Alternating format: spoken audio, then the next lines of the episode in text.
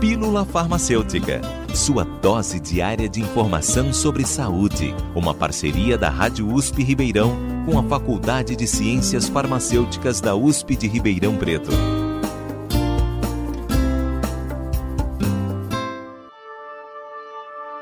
A pele é o órgão mais pesado do corpo humano, podendo representar aproximadamente um sexto do peso total de um indivíduo é um órgão complexo e que desempenha diversas funções, como a regulação térmica e o controle da saída de água, além de proteger contra a radiação solar.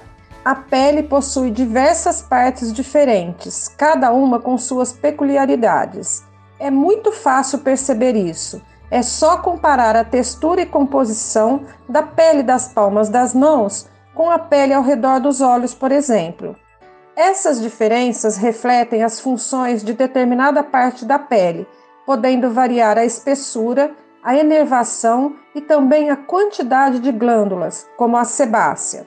As glândulas sebáceas secretam sebo, que é uma espécie de óleo que possui muitas funções, como proteger fisicamente a pele, emulsificar substâncias, proteger contra a radiação solar, bactérias e fungos.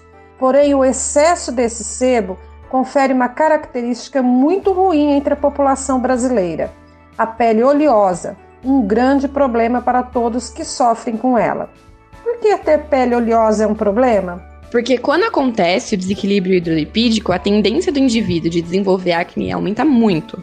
A acne é uma doença cutânea caracterizada pela hiperplasia das glândulas sebáceas, pela hiperqueratinização dos folículos da pele e pela inflamação e infecção do folículo por uma bactéria chamada Propionibacterium acnes. Essa doença, apesar de não deixar o indivíduo debilitado, tem grandes impactos na vida de quem sofre com ela, deixando cicatrizes, problemas de autoestima, que refletem também em distúrbios psiquiátricos, como ansiedade e depressão, e questões sociais, como dificuldade de interagir com outras pessoas e pode levar até o desemprego.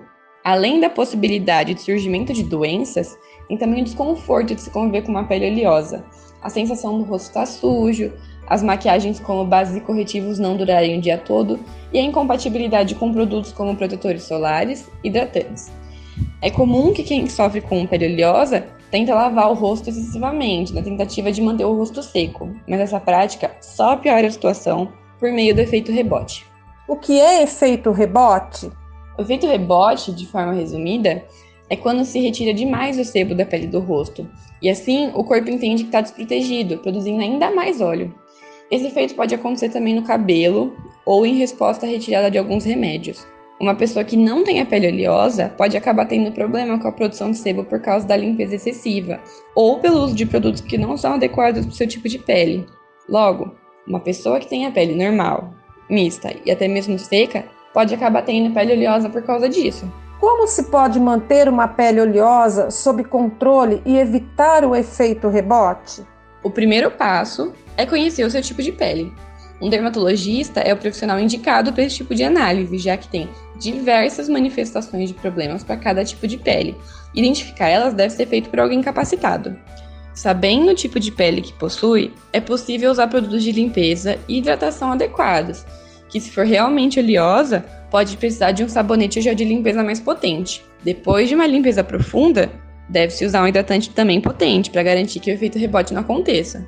Se mesmo com os cuidados não tiver melhoras, o dermatologista pode prescrever outros tratamentos e, em último caso, remédios por controle de acne. Ainda tem uma crença de que compostos como a isotretinoína podem ser usados em qualquer ocasião, mesmo com pouca presença de acne e baixa inflamação, o que não é verdade. Os medicamentos para o tratamento de acne possuem efeitos adversos sérios e só devem ser usados como a última opção. Como o Brasil, além de ser um país tropical, é um país com uma porcentagem alta de pessoas com a pele oleosa, tem vários produtos com a proposta de manter a pele seca durante o dia.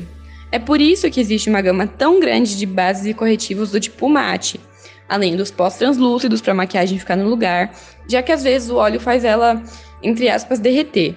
E tem até pequenos filtros para absorção de óleo.